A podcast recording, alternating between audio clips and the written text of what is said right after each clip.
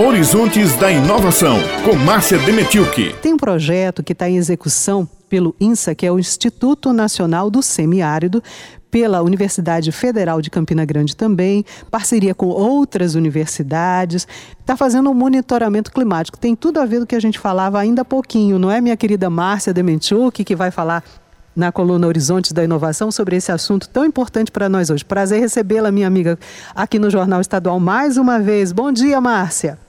Bom dia, Beth. Maurício, aquele abraço, Maurício. Ouvintes da Rádio Tabajara, exatamente vamos falar das mudanças climáticas, aproveitando o tema e a data para a gente debater essas e, e conhecer um pouquinho mais a respeito desse assunto que vai, de uma forma ou outra, afetar cada um de nós, além de toda a forma de vida no planeta. Então, nós, uh, o que, que ocorre? Essa questão é séria, né? É uma questão que a gente precisa tratar com muita, com muito critério e ela envolve conhecer as ocorrências nos locais para que seja possível elaborar cenários futuros nos quais a temperatura deverá ser maior e assim prever como vai ser a resposta da vegetação, a resposta do solo e a resposta do próprio clima a esse aquecimento.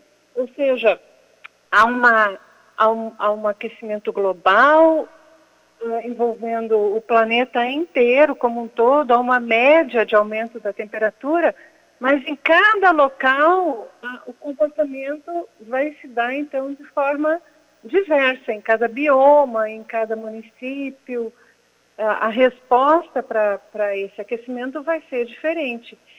E é importante conhecer essas informações e com, e, com essas informações, vai ser possível, então, antecipar as soluções para diminuir esses impactos, Beth, na vida das pessoas, dos seres humanos, que vão estar convivendo em meio a essas condições.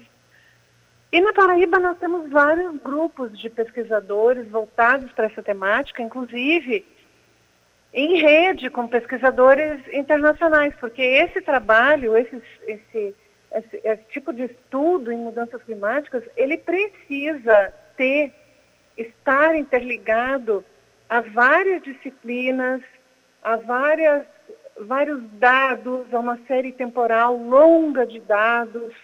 Então, é necessário que haja uma pesquisa em rede dentro desse tema. E aqui na Paraíba, então, tem um projeto guarda-chuva, que é o projeto ecológico de longa duração, o PELD, Rio Paraíba Integrado, que reúne uma série de, de cientistas que estão levantando dados, fazendo pesquisas e com foco em mudanças climáticas, ou seja, a pesquisa é na área é em água, é em solo, é, em precipitações, em, em, sendo que é na área social também, né? Sendo que o foco, o pano de fundo são as mudanças climáticas. E dentro do PELD, Beth, tem um projeto que é o Observatório da Caatinga.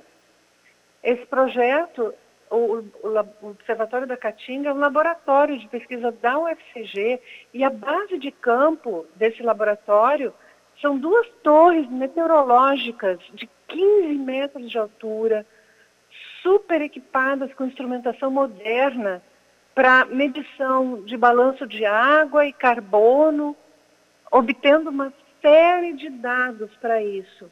E a principal uh, área experimental desse laboratório está justamente na reserva florestal do Instituto Nacional do Semiárido, do INSA, e aí, então, o protagonismo do INSA nesse projeto, na execução dessas duas estações de monitoramento. E a gente vai, então, ouvir a importância desse trabalho através da fala que nós trouxemos para os ouvintes da diretora do INSA, professora que nunca deixa de ser professora, ela assume diversas funções na carreira dela, mas é a professora Mônica Tejo. Vamos ouvir.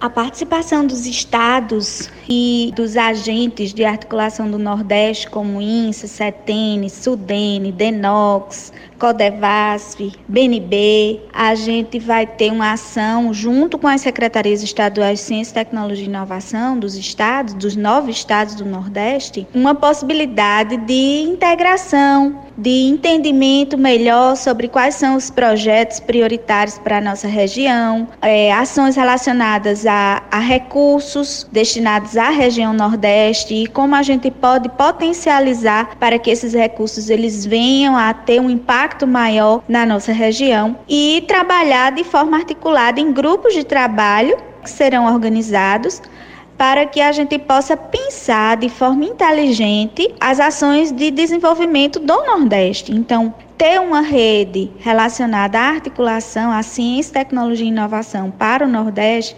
compondo todas essas, essas agências ou essas, essas instituições que pensam e que fazem o Nordeste, é muito importante para a gente poder ter oportunidades e alinhamento de ações quando se trata dos estados que compõem a nossa região. Então, de repente, a gente pode pensar em formar um observatório do Nordeste, do semiárido, para que a gente consiga entender o que está sendo feito em determinados temas, onde a gente elenca nessa carta, né, nesse protocolo de intenções, os temas prioritários para a nossa rede, e dessa forma a gente consiga canalizar, fazer editais em conjunto com as FAPs, fazer ações de integração para otimizar o impacto gerado na região Nordeste diante da ciência e tecnologia do nosso país. O INSA, então, ele se volta dentro do escopo de trabalho do próprio Instituto na reunião dessas informações e na integração de todos os estados a essas informações. É um trabalho, Beth e ouvintes da Rádio Tabajara, grande, extenso, precisam de pessoas dedicadas a isso e, especialmente, a articulação precisa chegar, as informações precisam chegar a toda a sociedade. Eu, tu, Beth, Maurício, ouvintes da Rádio Tabajara, nós somos, nós estamos nesse meio. Então, aí está a, a nossa parte de responsabilidade em toda essa mobilização, em toda essa pesquisa, em toda essa convivência que, no caso do INSA, se volta para o semiárido, mas que vai acontecer de uma forma geral entre todos nós. E esse é o nosso recado de hoje, Beth. Olha, Márcia, é importantíssima essa questão que você está trazendo, porque não dá mais para ninguém deixar de acreditar ou duvidar de que a influência humana é enormemente responsável pelas mudanças climáticas, seja na nossa cidade, no nosso estado, no nosso país, no planeta inteiro.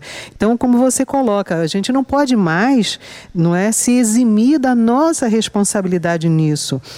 Porque, uh, trazendo aí esses projetos, parcerias importantes, existem soluções. A gente não pode ser só o problema, a gente pode participar dessas soluções também. Isso é que é importante, ter consciência de como uh, a minha atitude pode uh, afetar positivamente ou negativamente, não é verdade? Então, no caso do desmatamento aqui, agrava muito o clima no semiárido. A gente vê que a, a nossa ação humana, e de repente você diz, ah, o clima está mudando, o clima está desequilibrado, mas você não pensa que você, de alguma forma, contribuiu para isso. Né? Então a gente vê essas enchentes acontecendo, vê uh, seca terrível em determinadas uh, regiões, e isso afeta a vida de todo mundo como um todo. Nós vivemos num planeta, né? somos responsáveis por ele, sem dúvida alguma um pesquisador do INSA ontem, que nós estivemos lá, e ele comentou assim, uh, a gente ainda até hoje não achou um outro planetinha azul. E provavelmente demoraremos muito tempo para achar um outro planetinha azul. Quer dizer, temos que cuidar desse agora. Pois é. Vai demorar um bocado, viu? Querem terraformar Marte, mas eu não sei se ainda vai, se estaremos aqui, né, minha amiga, pela frente para ver isso.